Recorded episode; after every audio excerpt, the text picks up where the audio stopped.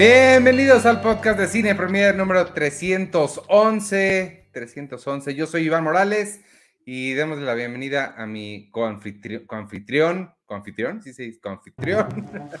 Co-conductor, compañero, colega, amigo. Eh, ¿Cómo estás, Ivanovich? Yo soy Chare del Río y qué gusto estar nuevamente aquí en el podcast de Cine Premier. Oye, co-conductor, esto eh, hubiera estado bien para cuando hicimos Coco. Eras el. Claro. Y Colombia también. alias Encanto. ¿Cómo estás? ¿Cómo estuvo tu también, semana? También conocida como Encanto. Pues ya no supe si supiste que este, tuve la oportunidad de participar en este programa de Leo Zuckerman, de Es la hora de opinar, con el tema del gordo y el flaco, que la verdad que sí me pareció súper interesante, muy agradecido de la invitación y de, y de poder platicar sobre el tema. Y, eh, el, pretexto fue que la semana pasada se cumplieron 130 años del nacimiento de Oliver Hardy, de ¿Cuánto? El Gordo. 130, 130 años de su nacimiento. Vaya, cuando murió en el 57, 1957, el 100% de la gente que nos está viendo y escuchando no había nacido, ni nosotros habíamos nacido. es, increíble, ¿no? la, la forma en la que gente que está tan lejana temporalmente lo puede estar tan cercana en términos de, pues, el gusto por el cine, por el humor, de, la propia historia del cine. Este, un par de comediantes, Laurel y Hardy, que es como se conocían en inglés, que lograron algo que en su momento parecía imposible, Ivanovich, y es haber sido exitosos en la época del cine silente y haber hecho una exitosa transición al cine sonoro. Claro. Y, también después hicieron otra transición más que fue de los cortometrajes a los largometrajes. Fueron estrellas a nivel mundial. Muy impresionante. Y esta, a mí lo que siempre me ha llamado la atención de ellos es que este nombre por el que los conocemos todos, del gordo y el flaco, y fue una sorpresa para mí cuando me enteré, porque yo primero los conocí en español, en inglés no tienen nada que ver, en ningún momento nadie les dice ni gordo ni flaco. No, aunque evidentemente era algo que se utilizaba como parte de su, de, su humor. Em, y, y, no nada más en México o en países de habla hispana es como se llamaban el gordo del flaco o se les conocía como el gordo del flaco, sino también en, eh, en Europa, en Grecia, en un montón de países donde eh, la distribución encontró que era un... Eh, pues un apelativo al que el público reaccionaba y en el, los que eran fácilmente identificables. Entonces, sí, estuvo, estuvo muy. Todo eso lo platicamos en ese programa. Creo que se me fue mencionar un par de datos que sí me parecieron muy importantes.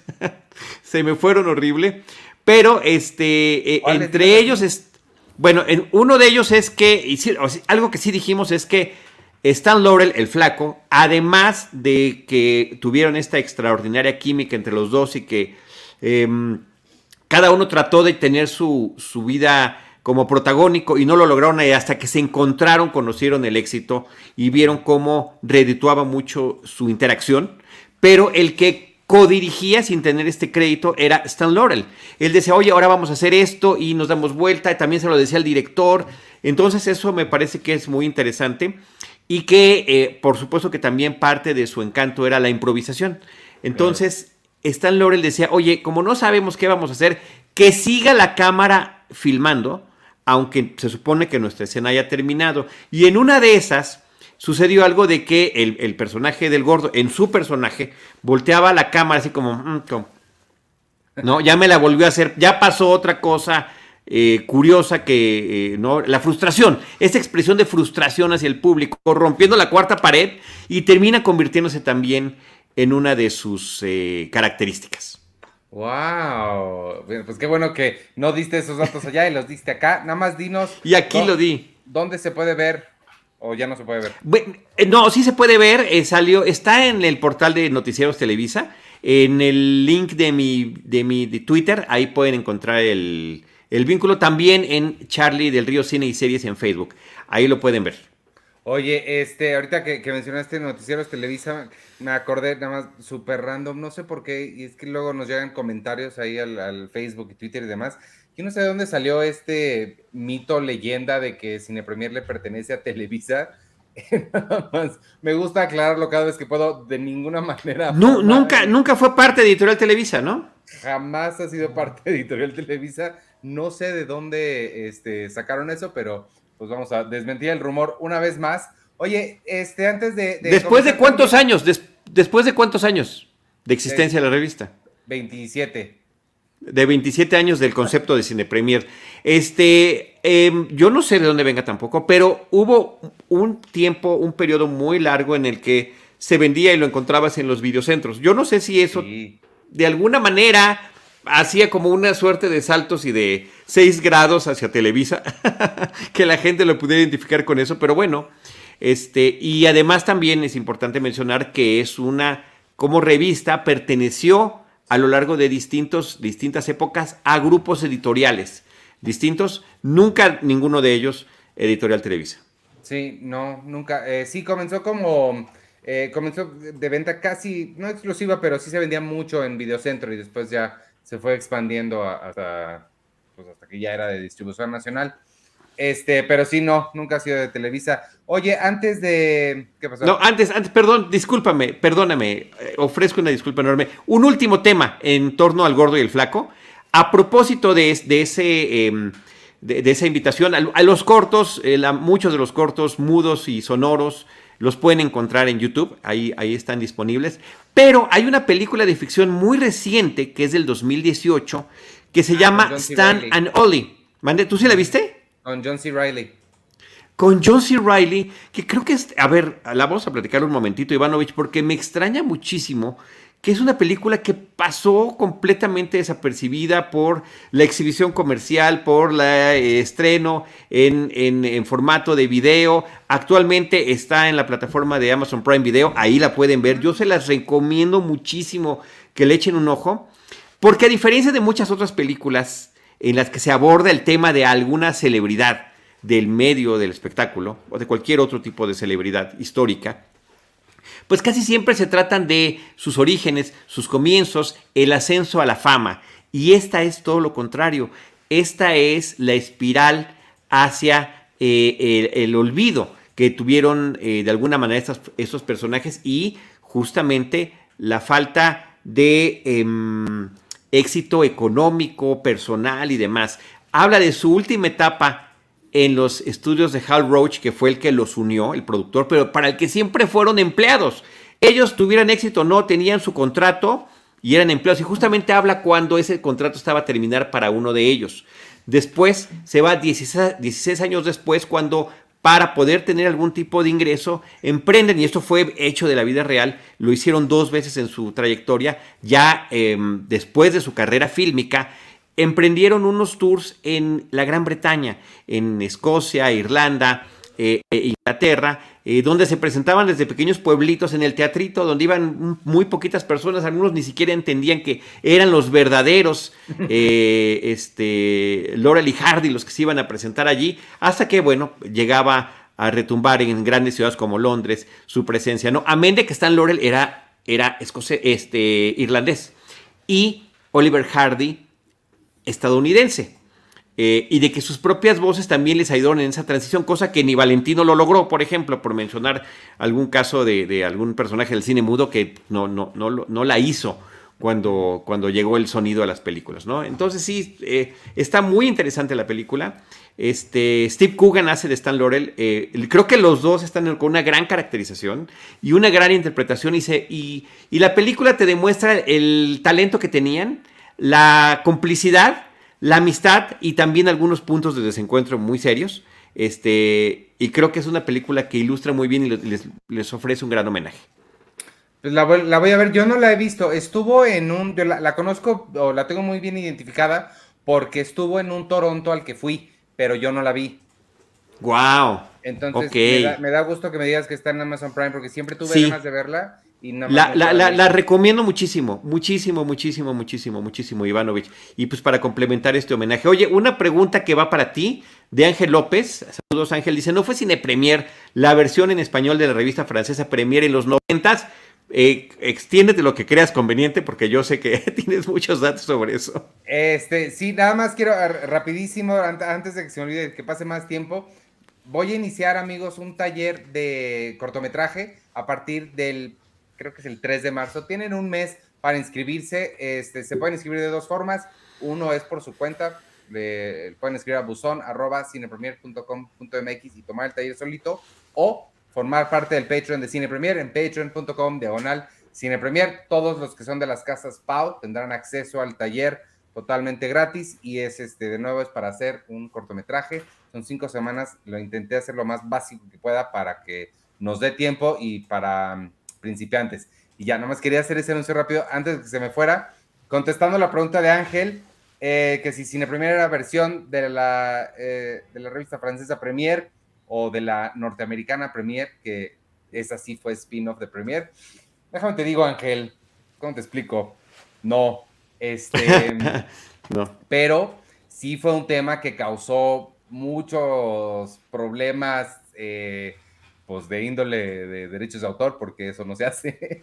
Eh, ya ahorita ya está resuelto, em, afortunadamente. Premier sigue existiendo en Francia, en Estados Unidos ya no, pero básicamente lo que sucedió es que las personas que tuvieron la idea de hacer la revista aquí en México, eh, pues decidieron ponerle Cine Premier porque, pues sí, por, por, el, por, la marca, porque sonaba padre, por la razón que quieras.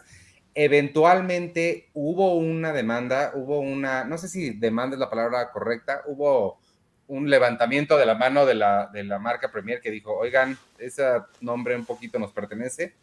Este, llegaron a un acuerdo en el que el uso de la licencia se lo iban a dar aquí a, México y ya a partir de, me parece que fue 98, 99 por ahí, ya la marca Cine Premier opera pues, de, manera perfectamente legal con permiso de los dueños de la Premier original, pero no, estrictamente no tiene nada que ver con nadie, ni con Televisa, ni con Premier, ni con nada, somos eh, totalmente independientes y este y pues ahí, y por eso necesitamos si, fuéramos parte... De su apoyo, necesitamos de su apoyo. Si fuéramos parte de un conglomerado con Televisa, si fuéramos parte de Hachette, Hachette Filipacci, no sé cómo se llama la editorial de Premier, no estaríamos como estamos, no estaríamos este, así, entonces sí necesitamos de, su ayuda, que quieran apoyar, si les gusta lo que hacemos, ahí está de nuevo patreon.com, diagonal, cine premier, para que puedan apoyar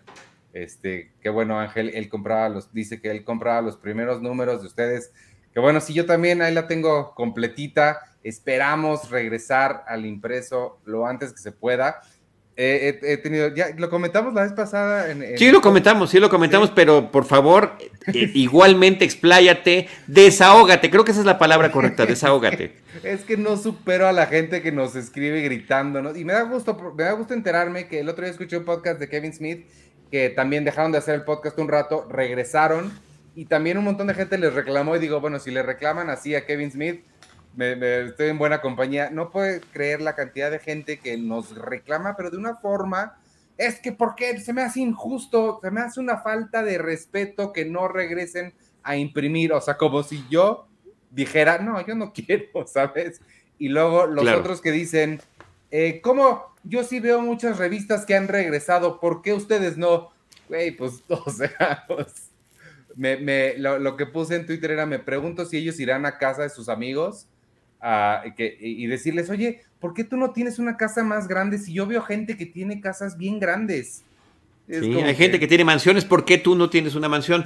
Pero bueno, eh, eh, esto obedece a, a, muchas razones que de por sí desde antes de la pandemia, porque todo, todo como que se se, hizo más grande con la pandemia, pero ya había una tendencia global de eh, pues desaparición de medios impresos. Sí. Y, traslación hacia sus versiones en línea, ¿no? También siempre se trató de conservar en Cine Premier las dos y es una realidad que por un tema, creo que no, está mal decirlo, es un tema de anunciantes durante la, a partir de la pandemia, es que se deja de, publicar impresa la revista. Pues sí, e, ese es uno, de los factores importantes. Hay varias razones realmente. La distribución es otra, eh, la, imprenta, los... Es que todo afecta a todo. Los costos del papel se elevaron muchísimo. Hay muchas razones, este, multifactorial, le dirían. Pero mira, la realidad es que nuestra revista sí se vendía muy bien. Sí tenía esa tendencia a la baja, igual que todos los impresos, pero seguía muy bien a, la venta. La gente eh, pues, la, seguía consumiendo, igual que nos siguen consumiendo en, consumiendo en web.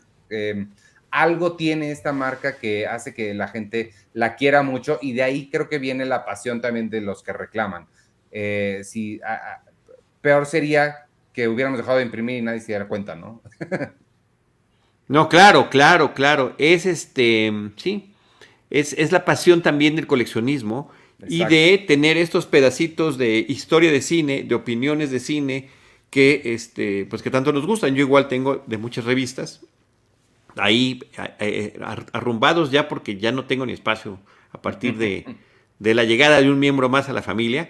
Pero sí, los, uno aprecia mucho todos esos materiales y por supuesto que revisitarlos también es un deleite. Sí, la onda coleccionista es importante.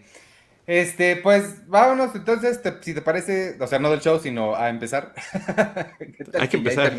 Bueno, gracias, bye, nos vemos la semana que entra. Tenemos varias cosas de qué hablar, no sé si quieres comenzar con unas de las que solo tuviste o comenzamos con las compartidas para que nos eh, A ver, no, si quieres empezamos con, me, me he hecho un pequeño comentario sobre Rifkin's Festival. ¿Cómo se llama en, ¿cuál es el título con el que la película se está estrenando en nuestra cartelera? Yo, este, la vi como Rifkin's Festival, porque en, en Cinépolis me parece que estaba así. Eh, es, la, es la nueva película de Woody Allen. Yo, incluso, oh, no sé, de alguna forma, ignorando toda la, la nube negra que hay sobre Woody Allen, la realidad es que desde hace muchos años no me interesa lo que, como que sí siento que no, ya. Creo que la última, no la última que vi, pero la última que me, que me gustó, que me interesó fue Blue Valentine. ¿Blue Valentine? ¿Cómo se llama? Sí, ya, ya tiene un ratito. Blue Jasmine. Después vinieron como tres o cuatro que vi y ya ninguna, y ya desde hace como tres, cuatro años ya sí dije no. Uf, muy triste, muy triste comentario. La pero, no la vi. este, Sí, bueno, que, en realidad pareciera una película dividida en pedacitos para ser café, este, para ser eh, eh, exhibida en, en eh, como serie o como miniserie en Amazon Prime Video, ¿no? Como parte de su, de su, este, pues de su programación, ¿no? Y más el deal que tenía de películas y demás. Del acuerdo que tenía y que le cancelaron. Sí y que le cancelaron. Bueno, Rifkin's Festival se está, eh, ya está aquí en nuestra cartelera en México. Está protagonizada por Wallace Shawn, que es lo primero que me llama la atención. Él, es el personaje de Mark Rifkin. Lo conocemos por un montón de películas. De verdad que es un individuo que ha aparecido en todo. En La Princesita era un villano de la película La Princesita. Eh, es la voz de Rex, el dinosaurio el tiranosaurio de Toy Story, entre muchas otras cosas. Y ahorita aparece, pues como han aparecido muchísimos actores, como el alter ego de Woody Allen. Es un, es un personaje que está visitando España en el Festival de San Sebastián. Eh, su esposa es eh, publirelacionista y justamente está llevando y acompañando a un joven director francés que eh, está teniendo muchísimo éxito con su cinta.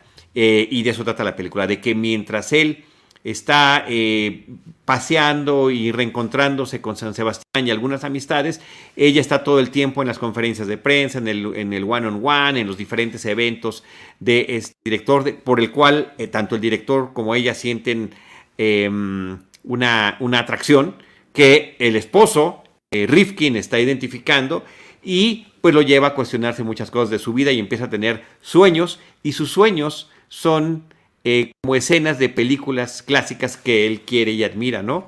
Este, como Ciudadano Kane, Ocho y medio de Fellini, este, varias de Ingmar Bergman, eh, de Buñuel. Entonces, esa parte creo que como cinéfilo está muy divertida de ver del personaje y reconocer todos los elementos de una película de Woody Allen, el, el personaje eh, neurótico, inseguro, Em, que cree que está enfermo en todo momento, la relación, eh, de, las relaciones de pareja y demás. A mí me parece una película eh, divertida, eh, padre por el tema de las referencias que está haciendo al mundo del cine y que conecta con una película de hace muchísimos años también del propio Woody Allen, que también pareciera que es una de las de las tantas que está homenajeando, que se llama Stardust Memories.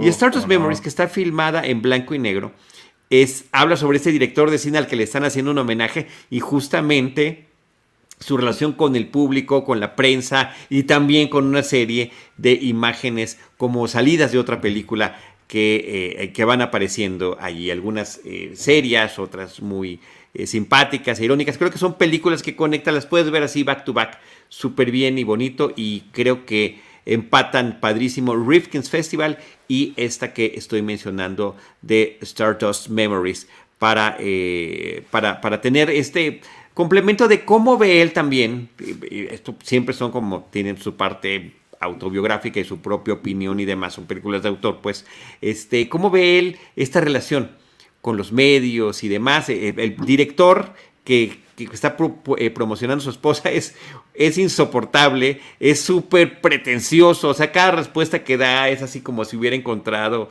el hilo negro de la relación entre público, historia, realidad eh, del cine. Y eso, por supuesto, que a él le enfurece muchísimo. El tipo de preguntas que hacen los, eh, los periodistas, creo que pues sí, están ahí todo ese tipo de cuestiones que él ha vivido a lo largo de su vida. ¿no? Entonces es una película que está muy, muy, muy divertida. Órale, eh, pues fíjate que sí, sí, sí me suena, este, me suena interesante. Me gustan las películas sobre la industria. Woody Allen ha hecho varias muy buenas hablando de, la industria. Eso me, me, llamó la atención. Puede sí, no, no, es nada más por eso, nada más por eso y por la por los pequeños homenajes que está haciendo al cine, puras, se refiere a puras películas de blanco y negro a las que recuerda, y justamente esos sueños o esas imaginaciones así aparecen en blanco y negro, Ivanovich. Y también este, ¿cómo se llama la de Jeff Daniels que sale de la pantalla? Este. Claro, La Rosa Púrpura del Cairo. Ajá. No. Sí. Esa no es la de. Jeff Daniels que sale de la pantalla, La Rosa Púrpura del Cairo. ¿Y cómo se llama? Ok, ¿cómo se llama la de Kathleen Turner y Michael Douglas? Kathleen Turner y Michael Douglas. ¿Cuál? No, es de Woody Allen. En el póster está Michael Douglas columpiándose de, un, de una. Dos bribones tras la esmeralda perdida. ¿Pero por qué viene al caso? Porque quiero. Porque pensé que así se llamaba. ¿Cómo se llama realmente? Eh. ¡Ay! Algo de la esmeralda. Es que me, me sonó el pensé que era la púrpura la rosa púrpura del Cairo, pensé que era esa pero no. No. No, no, no. The Purple Rose of Cairo, ese, es el título original. no me acuerdo de la otra. Oye, Ciro Vera le, mando un saludo y dice, oye Charlie, yo he visto todas las películas de Hotel Transilvania en el cine por tu culpa, porque leía tu sinopsis. Gracias, Ciro. Y dice, y ahora no dijiste nada de la 4. Sí, la platicamos en el episodio pasado, que sería el 310. 310. 310. Ahí están los comentarios, Ciro. De pues, esta que también se en Amazon Prime Video. Eduardo, eh, no sé si Roman, Romancing. Romancing the Stone. Romancing the Stone. Nada que ver con. no, nada. Nada. No sé de dónde lo saqué. Nada. Bueno, pues, eh, pues le, daré un chance en algún momento, quizá puede ser cuando la pongan en Amazon Prime o en algún lado. La no, no creo que vaya a llegar a Amazon Prime. Lamento informarte. A donde sea. Oye, no, este, vela, Ivanovic, sí, vela, vela, vela, sí, de verdad que sí, este. Me llamó la atención lo que dijiste de que es de, industria, porque si era otra de dos gente que se enamoran y no saben si van a estar juntos, eso me da flojera. ¿Cuál es, sabes cuál es eh, una de mis, de mis top tres de Woody Allen que a todo el mundo sorprende por cuánto me gusta y a nadie más le gusta? Em, Anything Else, la de Jason Biggs y Christina Ricci. Y... Ok. Me, sí. me encanta esa. Es fácil top 3. Yo me voy por. ¡Wow! Yo me voy por el clásico comentario de. Es de las menores, ¿no? Diría, es de sus películas menores. Pero eh, lo chistoso es que Jason Biggs, Owen Wilson, eh, distintos actores han, este, han hecho de lo que, lo que hubiera sido el personaje en pantalla de Woody Allen. El que evidente y claramente lo están representando, ¿no? Y aquí, y, claro, desde hace muchos años ha sido gente mucho más joven que él. Aquí me llama la atención que sea Wallace Shawn, pues que por allá andan, ¿no? Digo, no, no creo que sea tan grande como Woody, pero ya es una persona mayor y creo que le sienta mejor al personaje por el tipo de cosas que está hablando y de las que está aludiendo. Ok, la, vendiste bien. De nuevo hiciste esa cosa que haces, en las que vendes las cosas muy bien y, se antojan. A ver, a ver y, si y, de verdad, si la ves junto con Stardust Memories, es un, un súper programa doble. ah, y un último dato. Alguna vez vi un documental de Woody Allen donde él dice que cada vez que tiene una idea sobre Woody Allen, este, un documental acerca de Woody Allen y, eh, y dice que tiene una idea, pues la anota en un papelito y de repente tiene un cajón donde están todos los papelitos con, esas ideas y ya cada que va a hacer una película los empieza a sacar, los empieza a ordenar y va viendo cuál va a integrar. Aquí me parece que agarró papelitos que ya había utilizado. Entonces, más allá del estilo, más allá del estilo, y no sé si pueda spoilear una escena, una escena nada más.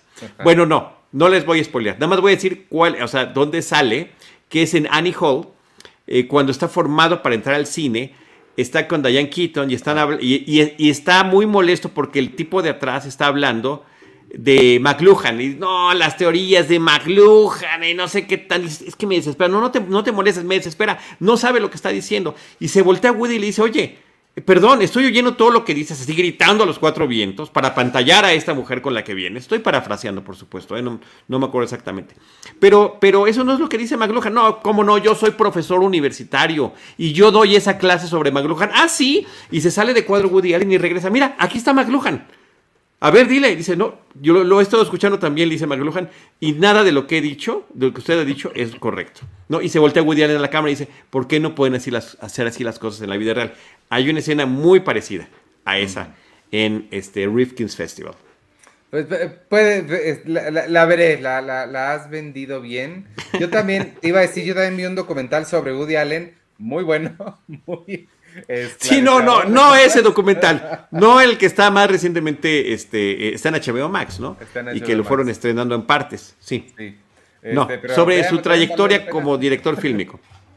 Está bien. Este, pues vámonos, si te parece, al siguiente. es una película que ambos vimos en Amazon Prime. También me parece que comercial Amazon Prime. Este. a mí me gusta mucho eh, Ben Affleck, me cae muy bien. Es un actor que siempre me ha caído muy bien. No creo que sea el mejor actor del mundo. Creo que bien utilizado, em, bien dirigido, puede hacer cosas interesantes como, como lo ha hecho con, David Fincher. Este, creo que su Batman es interesante, pero en general no me parece eh, tan bueno como director. como director sí me parece muy, muy bueno. Este, o sea, ¿te parece mejor director que actor? Mucho mejor, mucho mejor. Ok. Y, me parece el mismo caso con George Clooney, que lo dirige en una película que está en Amazon Prime y que se llama The Tender Bar. Em, es la historia esencialmente de un, eh, de, un muchachito eh, que no tiene papá y tiene un papá sustituto, que es el, eh, su tío, interpretado por Ben Affleck. El niño es de chiquito, es un actor, y de grande es este, ¿cómo se llama el niño de em, Ready Player One? Ty Sheridan. Él, sí. Tardé en, identificarlo, ¿eh? Es este, después de la superproducción que presentó George Clooney el año pasado, de, te, acuerdas, no? Que estuvo en, el, en la estación espacial y había una, con esta Felicity Jones, no sé si la viste. No la vi. Ah, bueno, era una superproducción espacial y demás. Esta es una historia muy íntima, situada en los 70, es la historia del niño y cómo se ve influido por las diferentes figuras paternas que tiene en su vida, especialmente el tío y sus deseos de ser escritor. ¿Qué te pareció The Tender Bar? Em, el Bar de la Esperanza es como se llama en, oficialmente en español. ¿Y cómo la hubieras traducido tú? ¿El Bar de la Ternura? ¿El Bar, el qué? El, el, mi tío Charlie. ¿El bar tierno? mi tío Charlie, claro. Recuerdos del tío Charlie. Ándale. Fíjate que, a ver, yo también, eh, uno, George Clooney y, Ben Affleck me caen increíblemente bien los dos y me gustan como presencias eh, protagónicas y también como directores. Creo que lo han hecho increíblemente bien, además de que han trabajado juntos más allá de eso, ¿no? Eh, Argo, el, Oscar de Mejor Película lo termina recibiendo George Clooney como productor de la película, ni más ni menos, amén de los reconocimientos que obtuvo el propio Ben Affleck, ¿no? Entonces, y, me, da y me da mucho gusto cuando trabajan conjuntamente. Creo que Ben Affleck en esta historia que has eh, resumido, de la cual nos diste la sinopsis, ah, tiene un estupendo trabajo, porque eh, además nos lo presentan en dos espacios temporales distintos, uno en los 70s, otro en los 80s, y creo que sí hay un trabajo donde se nota. Además, cuando lo ves al principio dices, rejuveneció, o qué le hicieron, porque la caracterización, sin que tenga estas ondas digitales de Marvel, es buena, o sea, sí lo ves más chavo de lo que realmente está hoy en día. Y a pesar de ser un personaje imperfecto, no, es un, es un tipo que pues, puede ser peleonero, tiene un bar, pero el bar le da, aunque él es autodidacta y el bar se llama Dickens y pues el bar está lleno de libros que nadie pela y que este, pues, únicamente eh, le van a servir a este niño y después joven que estará interesado no nada más en la lectura, sino en la posibilidad de ser escritor. Em, la propia película juega constantemente con este tema de que al ser escritor, ¿de qué vas a hablar? Pues de tus recuerdos y de si eso es bueno o no es malo. Y se supone que en los 80 había un boom de, eh, posibilidades de que te, publicaran si justamente estabas haciendo lo que ellos llaman memoirs, ¿no? Recuerdos eh, de estos momentos nostálgicos. Y eso es la película creo que de las películas dirigidas por George Clooney no es de las más sobresalientes. Creo que tiene trabajos muchísimo más sofisticados. Esta sí me parece que está en un lugar un tanto cuanto común de, ah, el pueblo idealizado, la familia, a pesar de las dificultades económicas y de ser disfuncional, pues finalmente se apoyan. Bueno, o sea, te presentan un grupo de personajes alcohólicos, que son la clientela del bar, que resulta que son entrañables y son cariñosos y que eh, no pierden la menor oportunidad para ayudar a aquellos que están justamente ahí compartiendo y departiendo con ellos. Me parece que esa es la parte en la que, en, la que creo que pues, hay una exageración propia de las películas, a veces este tipo de cuestiones fantasiosas sobre el propio recuerdo, no la magnificación de los recuerdos, pues llega a resultar interesante. Aquí me pareció como un lugar común. No, no sentí particularmente que eh, esa conexión con, la historia. Y también eh, está llena de momentos que son ilustrados, eh, que te ubican temporalmente con música pop o rock de distintas épocas, que creo que también están forzados. Eso me pareció. O sea, yo la vi y dije, mm, no, no, encontré ese, mm, esa situación con la que pudiera yo identificar ni al director ni al estilo de lo que pretendía la película, más allá de contarnos una anécdota, entre comillaré, entre comillaré, entrañable. Sí, estoy, estoy de acuerdo. A mí se me hizo muy simplona, muy... Mm, creo que está bien para pasar el rato, digamos, pero sí me hizo falta mucha... Eh, como más profundidad y más desarrollo, incluso de, los personajes, porque aunque sí le dan mucho que hacer al personaje de, Ben Affleck, creo que es el único que está como muy bien detallado. Los demás me parecieron eh, como esbozados, no tan, no tan profundizados.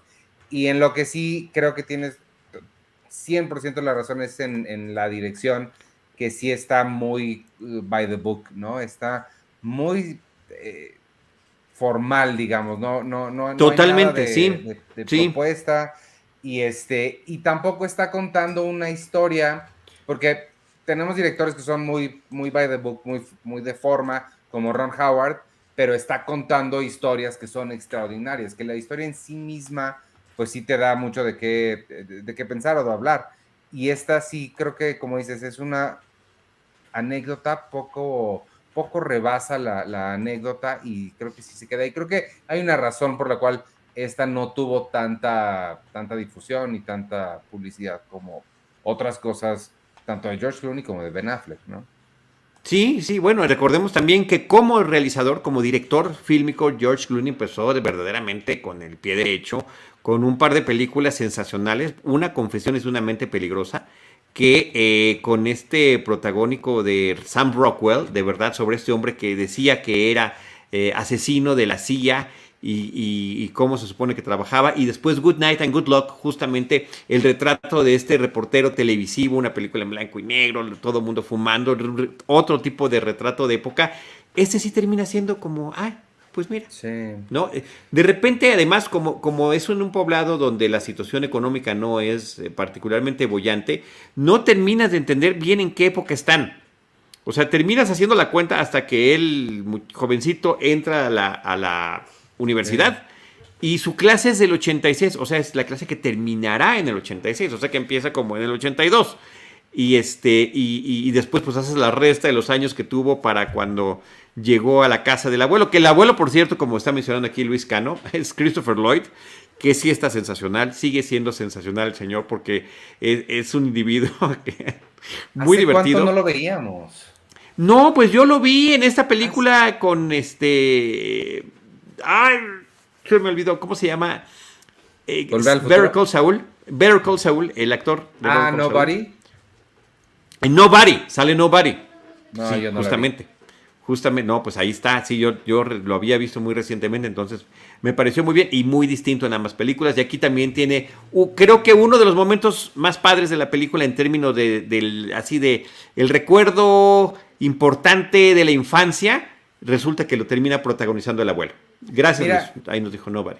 Yo no había hecho, no, no había caído en cuenta en eso, pero sí, también me costó trabajo ver en qué época estaban, como que nada más asumí que era antes, antes de los celulares, pero no sé cuándo. Claro, claro. Sí, pues te digo, hasta que eh, mencionan esa parte, ¿no?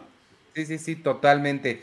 Este, pues sí, pues ahí está más o menos la, recomendación. Creo que vale la pena, si no tienes mucho que hacer y no se te ocurre nada más, eh, es, es funcional, digamos. Vamos a pasar a la que sigue, que es una em, película que yo le tengo, le traía muchísimas ganas desde hace mucho tiempo, desde que supe que, venía. Este, yo cuando te la sugerí para hablarla aquí, me hiciste cara de que te dije, ¿por qué no masticamos limones?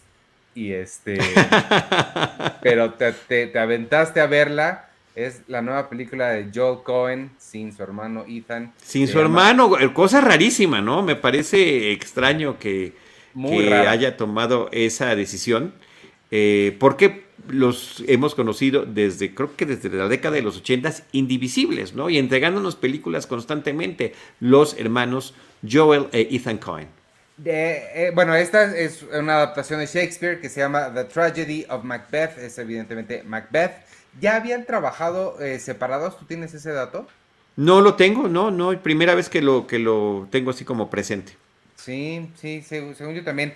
Este, pues, eh, a, mí, mira, Shakespeare a mí me gusta mucho, me gustan mucho las adaptaciones, no que me gusten todas las adaptaciones, pero siempre que hay una adaptación a cine de obra de Shakespeare, así estoy ahí porque me interesa mucho y me gusta mucho ver las diferentes interpretaciones de la gente. Eh, Macbeth es, me debato mucho si es mi segunda o mi tercera obra favorita. Se pelea ese lugar con Romeo y Julieta. La primera es Hamlet. Hamlet sí, no, no, no, he visto una versión de Hamlet que no me guste además, incluso la de Ethan Hawke en el blockbuster. Em, ¿Qué te pareció a ti The Tragedy of Macbeth? Quiero saber tu opinión. Bueno, es que yo vengo de un antecedente distinto al tuyo. A mí me cuesta mucho trabajo ver este tipo de adaptaciones de la obra de Shakespeare, sobre todo cuando están, eh, hay veces que son muy libremente adaptadas, ¿no? O sea, podemos ver hasta el Rey León, y el Rey León es una adaptación de Shakespeare, y hay otras que tratan de contener no nada más el espíritu de la historia que se está narrando, sino también el lenguaje. Y en este caso es retomar los diálogos tal cual vienen en la obra. Y eh, si tú te pones a escucharla, yo, eh, el nivel de inglés que tengo no, no, no alcanza a manejar la traducción. Por supuesto que no lo llego a entender, eh, más que pequeños pedacitos, pero también cuando lo leo en español también es, ¿no? Vosotros hacéis y queréis y demás. se me complica, Ivanovich, perdón. La ignorancia gana, la, avanza tres casillas, avanza tres casillas la ignorancia. Eh, y ahí hay, un, hay, una, hay una barrera con la, que, con la que me enfrento. Luego los personajes están en la mayoría de los casos en tremendos monólogos, ¿no? Que, ves además a los actores que están, lo están disfrutando, se están, se están debatiendo por dentro y, manifestando su, todo su histrionismo. Em, pero pues sí, termino de repente perdiéndome en lo que, en lo que están tratando de decir, sobre todo, insisto, en, en coordinar lo que dicen, lo que escucho, lo que leo y lo que están, lo que estoy viendo en la pantalla, ¿no? Eh, pero eso es para todas, pues, para todas las que están, inclusive hasta la de Baz Luhrmann, de Romeo y Julieta. Sí, claro. Que, por ejemplo ahí también es como el shock, que es parte de la propuesta muy interesante que hace, de ponernos en este entorno eh, cuasi presente, en estas eh, ciudades tan extrañas. En parte fue filmada en México, buena parte fue filmada en la Ciudad de México, por cierto, ¿no? Entonces, em, pero al mismo tiempo soy súper fan de los hermanos Coen desde sus primeritas películas. La primera que vi, que no es la primera de ellos, fue Educando Arizona, en una muestra de la Cineteca Nacional, hace, insisto, década de los 80. Y ahí me malacostumbraron al eh, formidable sentido del humor que manejan. Su ironía, su sarcasmo, sus personajes ridículos. Y de repente cuando empiezo a ver las películas resulta que van alternando entre personajes, entre historias muy serias y muy duras y las de pastel, no de pastelazo, las de este tipo de humor que manejan increíblemente bien. Entonces es como que, ay, no, ahí te vas. Eh, sí, porque son dos estilos completamente distintos. Igualmente bien ejecutados ambos. A, mí, por ejemplo, mi película favorita de los hermanos Cohen es de Hot Soccer Proxy. Bueno, de mis super favoritas y super consentidas. Claro, ¿no? Sí, es. Este, you know, menos conocidas. you know for the kids, ¿no? Con Tim Robbins, que está sensacional, con Paul Newman. Eh, y la actriz, que también se me está escapando su nombre ahorita, Mujer Soltera Busca, ¿cómo se llama esta actriz? Es increíble. es Mujer Soltera Busca? Eh, Single White Female, ¿no te acuerdas de esa película? Ella es la protagonista. No, con Bridget Fonda. Bueno, el caso es que eh, tienen un dominio, los hermanos Cohen, del lenguaje Jennifer Jason Lee. Gracias, muchas gracias. Ella, ella está lo mejor que le es una gran actriz, pero lo mejor que le he visto es su papel en The Hot Soccer Proxy como una reportera que habla a la velocidad de la luz. Eh, hay que volverla a ver, ¿eh? está increíble esa película. Bueno, este, ah, el dominio es absoluto del lenguaje cinematográfico. Aquí nos presentan una, una historia filmada en blanco y negro con una propuesta interesantísima de escenografía, donde estamos ante un minimalismo eh, por la ausencia de, muebles, de adornos y demás, pero también estamos ante unas edificaciones grandísimas donde los personajes se ven pequeñitos, que por supuesto que es parte del propósito, combinado con una fotografía de contraluces eh, y, de, luz y oscuridad simultáneamente, también increíblemente poderosa. Y la música, y, o sea, y sí, bueno, la historia de Macbeth, su ascenso al poder, su locura, este, lo despiadado que se vuelve y su final. Y, creo que una cosa que está muy interesante en la película es la, representación de eh, estas figuras proféticas que eh, le, van diciendo cuál será su destino, ¿no? Y al cual se quiere aferrar. Y como siempre, en esa, desde la tragedia griega, el buscar tu propósito o el tratar de evitarlo, pues generará los opuestos, eh, los resultados opuestos a lo que quieres. Sí, a mí, eh, bueno, hablando de, las brujas, que fue una de las últimas cosas que mencionaste, a mí las brujas me encantaron. Creo que el, recurso que utilizaron para darles vida o, em, me, pareció fantástico. Me, gustó mucho esa visualización. El, diseño de producción también me gustó mucho. Extrañé no haberla visto en cine, porque para quien no sepa, la película está en Apple TV Plus. Plus. Este entonces, esta sí la extrañé ver en, pantalla grande precisamente por, por, lo que mencionas de estas edificaciones tan grandes y los claroscuros que se han de haber visto muy padre en, pantalla grande. Em, la cosa con el lenguaje de Shakespeare, hasta donde tengo entendido, la gente que vio las obras cuando las puso él en, su época, pues cuando él estaba vivo, tampoco lo entendían. Según yo, no están hechas para ser eh, los diálogos entendidos literalmente cada uno, es más como la música que se siente. Em, entonces, no te preocupes tanto por, hoy no se preocupen por entender o no entender lo que están diciendo, nada más sientan la historia y déjense llevar, esa es mi recomendación. Em, eso dicho, a mí no, no, no me encantó tanto em, la versión de los Cohen, bueno, de, de, Joel y creo que una de las razones por las cuales no me, no, es, no, no, es que no me haya gustado, vaya, sí, sí, sí, la, la, aguanté bien y me, me, pareció bien, pero los extrañé a ellos. Es que ves una película de los Cohen y sea de cualquiera de estas dos vertientes de las que tú hablas, siempre se sienten que están ahí. Sean serios o sean en comedia, los Cohen siempre se sienten, ¿no? Y aquí extrañé, extrañé su presencia. me hubiera gustado ver Shakespeare a través del filtro de, los Cohen. Em, no sé si necesariamente con estos diálogos que los caracterizan o em, la, comedia de ellos es muy característica también, tienen una comedia muy particular. No sé si le vendría el caso a Macbeth, creo que hay momentos donde pudo haber estado, no sé por dónde, pero sí extrañé ver verlos a ellos o, ver, a, sé que nada más es uno, pero ver a Joel aunque sea. Em, en ese sentido se me hizo como más formalona. Eh, Francis McDormand, raro, porque Francis McDormand usualmente siempre es la mejor persona en, cualquier habitación. ¿Y no te pareció? ¿No te lo pareció? Es que sentí lo que, justo lo que, lo que mencionaste, es una de las cosas que más ruido me hizo. Los sentía todos actuando. Eh, o sea, y sobre, eh, eh, sobre todo ella y Denzel Washington los, los, vi a ellos siendo ellos sintiéndose bien de estar haciendo Shakespeare. ¿Sabes? Em, Pero puede que sea el propósito, de verdad, por eso lo dije, porque así se percibe. Es muy probable que esa haya sido la idea. Oye, por cierto, parece, no estoy seguro, no lo tomen así como, como seguro, pero parece que la película se va a estrenar en Cineteca Nacional esta semana.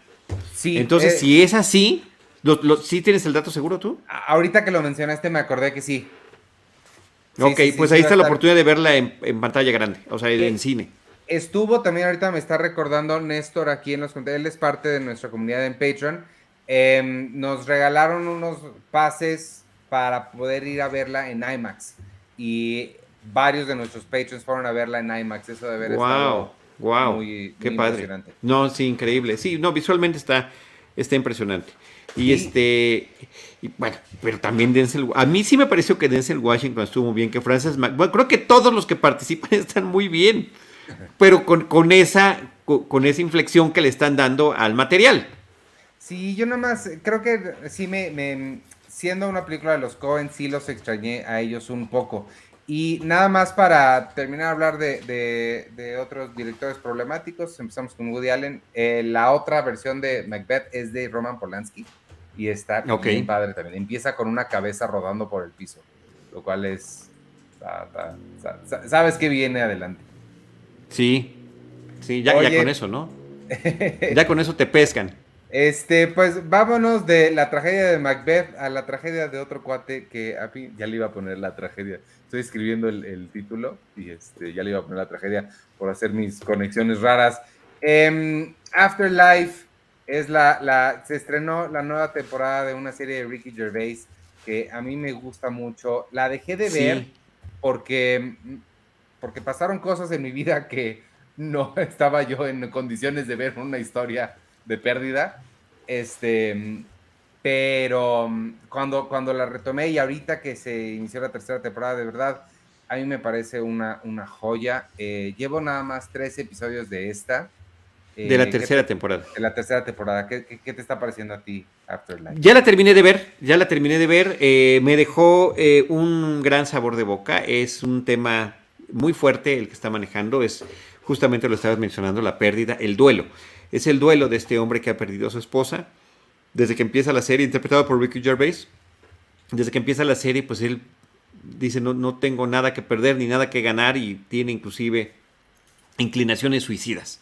Eh, no, me encanta es como empieza. cómo comienza. Hay que contar esa anécdota bien porque es, me parece clave. Es, es un cuate que se está suicidando, está a punto de suicidarse y se acuerda que no le ha dado de comer al perro y darle de comer a su perrito es lo que lo mantiene con vida. Sí. Este, es humor negro, así tal y cual lo maneja eh, estupendamente bien Ricky Gervais.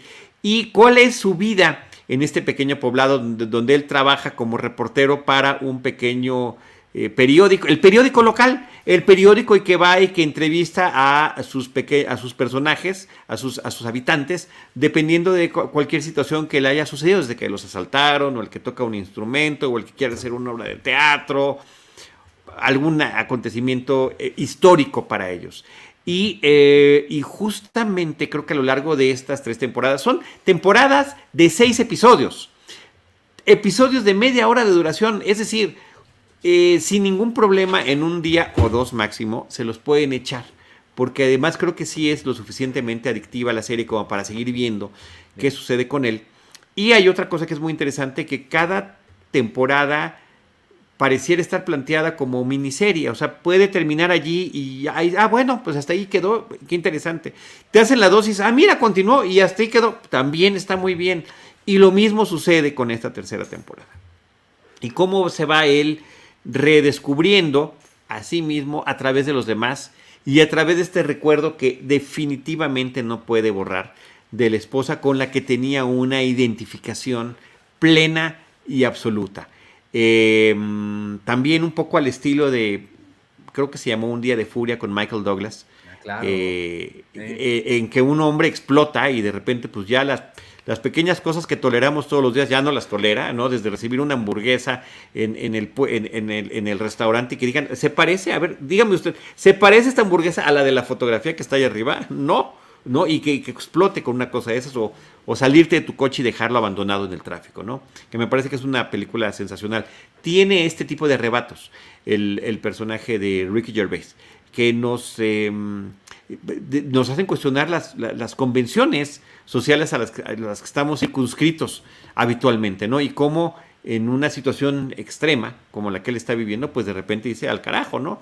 Yo voy a decir exactamente, exactamente lo que siento. Creo que a pesar de tratar esto con ese sentido del humor tan rudo, porque termina siendo rudo, eh, termina siendo también increíblemente emotivo lo que nos está contando eh, y, y se convierte en una serie donde cada uno de sus pequeños personajes son entrañables. ¿Viste tú la versión original de The Office, la de él? Sí, claro, sí, sí, sí. A mí, eh, viste Extras, Extras sí la has visto, ¿no? Extras, a ver, yo tengo una, sí, la vi hace muchísimos años y era de HBO y ahora eh, tenemos HBO en la plataforma y resulta que no está Extras y no está una gran cantidad de materiales que veíamos antes, ¿no? Que, que, pues eh, se exhibían en esas plataformas, pero no se tienen los derechos y pues pasan, ¿no? Y ya no, no hay dónde ver Extras actualmente. no hay ni siquiera, ni siquiera Sí, la, maravilla del material físico. ¿Tú las tienes en DVD? Sí. Sí, son, son sensacionales. Y algo que también es, es, otra parte entrañable de la historia de Ricky Gervais y compañía, es cómo se ha hecho eh, acompañar justamente de, este, de estos mismos actores. Eso me parece que a pesar de la... porque él ha, tenido una fama y un éxito, eh, una fama global, y, por supuesto que viene, esto conlleva, porque muchas de las cosas que ha hecho están pues bajo su marca, ¿no? The Office, el gran éxito de The Office gringa se debe al The Office original y él siempre sale como productor ejecutivo, o sea que él seguirá recibiendo regalías por ese tipo de cosas. Tiene su vida tranquila y asegurada como para hacer este tipo de, de, proyectos que posiblemente no vayan a ser el gran hitazo y que son muy interesantes y que se hace acompañar por ese mismo grupo de gente, por ese mismo grupo de actores tiene otra serie que se llama, ay, ¿cómo se llama? Life is Short, con Warwick Davis, a quien seguro también ubicas muy bien. Em, también es, es, increíble esa serie con, esa sí era con Steven Merchant. Aquí ya no participa Steven Merchant en Afterlife. Em, y a mí me llama mucho la atención este Ricky Gervais, que es el mismo que vimos en la serie Derek, no sé si viste Derek, que es un Ricky... No, no lo vi. Es un Ricky Gervais mucho más sensible que lo que nos hace creer que es en sus rutinas de stand-up y cuando ha sido host de los Golden Globes, que se presenta con una personalidad, personalidad muy ácida, muy ruda, que definitivamente no es para cualquiera, pero tanto aquí como en Derek es un personaje eh, muy sensible, que cuenta historias muy lindas que creo que te llegan justo al, corazón y de una forma muy real.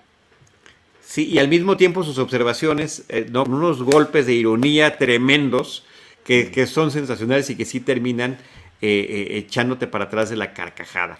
Y por cierto, que me hizo recordar en una conexión muy extraña, porque no sé qué hubiera pasado si se hubieran conocido, Michael Landon, aquel que hizo Los Pioneros como protagónico, The Little House on the Prairie era el título original, y después Highway to Heaven, donde pues él salía de ángel, donde en cada episodio ayudaba a alguna persona, a alguna familia en su vida. De repente le encontré alguna conexión con, con, esta serie. Y bueno, de alguna forma lo mencionan en, en alguno de los episodios de esta tercera temporada. No a Michael Landon, sino este, este, esta situación de poder ayudar a otros eh, a través de, pues, pues, del contacto con ellos, ¿no? ¿Cómo puedes trastocar la vida de otras personas? A veces sin imaginar qué tan lejos lo puedes, qué, tan grande es esa, e, e, esa influencia que has tenido. Entonces, sí, sí, me, increíble, lagrimita, por supuesto, te ríes, o sea, lloras, te ríes, es una montaña rusa de emociones. Y la verdad que encuentra las formas de incomodar con toda la serie de situaciones que crea para sus personajes eh, de una manera muy, muy ocurrente. Mira, Vero H. Marín, le mandamos saludos, Vero. Dice, el humor negro es muy fino y no es grosero. O sea, no es una persona justificando su humanidad diciendo, es humor negro, no lo entendería. Gracias, Vero. Sí, es, es, muy disfrutable esta serie de Afterlife. Y este, y lo que pasa es que pues sí tarda, pasa mucho tiempo entre que sale una temporada y la otra. Y pues te dan ganas de revisar todo de, corrido, que también se puede, insisto, por lo breves que son estas temporadas. Ojalá que, puedan encontrar también por ahí extras, de verdad vale mucho, mucho, mucho la pena. Sí, sí. Este, mm, sí, creo que, creo que ha hecho cosas muy buenas hace poquito hizo una entrevista en la, durante la promoción de esta de Afterlife y alguien, no me acuerdo, en un programa de esos late night, le preguntaron cuál era la, la, versión que más le gustaba de The Office. Y él dijo, pues yo digo que la original, pero mi contador me asegura que la americana. Exacto, ese es el tipo de cosas que, que, que él dice, por supuesto, por supuesto. Ahí está, pues eso fue Afterlife, la temporada 3, ya está en Netflix. Si no la han visto o no conocen la serie, échense las primeras dos y luego terminen con esta. Y por ahí también está Derek y un par de especiales de stand-up de Ricky también están en, Netflix por si, por si les interesa. Este, ¿qué más? ¿Traemos algo más para hoy o ya nos despedimos? No, ya estamos, ya estamos, creo que es lo que nos habíamos propuesto platicar. Listo, pues vámonos entonces. Mira que bien estamos llegando a la hora. Parece que está planeado esto. Recuerden amigos, vamos a regresar Charlie y yo a las nueve y media de la noche para hablar del de el episodio número 2 de la temporada 8 de Seinfeld. En Seinfeld un episodio a la vez. Mientras tanto les cuento rapidísimo que esta semana, esta, esta semana llega a, a los cines El Callejón de las Almas Perdidas, la nueva de Guillermo del Toro. Esa la comentaremos la semana que entra. Espero si todo sale bien. Eh, Pil, Princesa Cero Fresa, no sé qué es eso. La llamada del diablo, es una de, supongo que de miedo. Inevitable, no sé qué es. Y la historia de Kurt Warner, no sé quién es Kurt Warner, pero si se quieren enterar, se va a estrenar la película este viernes. Y en Netflix llega la temporada 3 de Snowpiercer, la mujer de la casa de enfrente. Esa la tenemos que ver, Charlie. La mujer de la casa de enfrente de la chica en la ventana. Es Kristen Bell, es una miniserie por favor hay que, hay, que verla, se estrena el viernes 28. En Star Plus llega una que yo comenté hace mucho tiempo que se llama Wonder Darkly, es con Diego Luna y Sienna Miller, eh, me recordó mucho a mí a Eterno Resplandor de una mente sin recuerdos, no la mitad de buena, no le llega a los talones, pero está como por ahí. Em, y en Prime Video de Green Knight, eh, esa es una de las mejores del año pasado, estuvo saliendo en muchas listas, habrá que verla de Green Knight. Y una que te va a gustar a ti, Charlie, La Era del Hielo, las aventuras de Buck. Llega, no sé quién es Buck, pero tiene aventuras. ¿Cuándo se estrena? Disney Plus el viernes. Ok, eh, The Green Knight y esta de La Era del Hielo, por lo pronto, anotémosla para el próximo episodio. Y bueno, y la de Guillermo del Toro, por supuesto. El, tema también, para, comentarles, eh, el gusto tan grande que nos da de estar aquí con ustedes evitó que pudiéramos ir a la función de prensa que había el día de hoy. O sea, ahorita en lo que estamos platicando, nuestros colegas llevan 33 minutos de, la película. Este, así es, ¿no, Ivanovich? Sí, más o menos, creo que sí. Sí, sí empezó a tiempo, sí empezó a tiempo, sí empezó a eh, tiempo. Entonces, este, pero nosotros aquí estamos, la veremos este fin de semana y ya la platicaremos con ustedes el próximo lunes o en alguno de sus dispositivos si nos están escuchando en el formato de podcast. Exactamente. Mientras tanto, pues vámonos, habla dos segundos tantito. Entonces, ¿de qué se trata? Bueno, y, reitero, mi recomendación de la película acerca del gordo y el flaco de Stanley Laurel y de Oliver Hardy, Stan and Ollie, está en Amazon Prime Video. No se la pierdan, insisto, eh, eh, eh, John C. Riley y Steve Coogan en esos papeles para esos personajes de verdad que les están rindiendo el tributo de la personificación y también el de humanizarlos. Y hacen una cosa muy interesante que es super meta en la película, que es que en lo que ellos, eh, eh, en lo que hacen sus presentaciones, en los que discuten el pasado y demás, eh, les pasan cosas similares a las de sus personajes en la vida real, pero donde no son chistosas. Entonces, donde son más bien trágicas. Entonces, creo que también están esos guiños, están increíbles. Listo, pues ahí está entonces, vámonos, yo me despido, yo soy Iván Morales y me pueden seguir en arroba Iván Morales y en todas las redes sociales de Cine Premier. Acuérdense unirse a Patreon. Ahí está la gente que se ha unido a Patreon y se los agradecemos mucho. Arroba Cine Premier, todas las redes sociales. Vámonos la semana que entra. Despídete tú.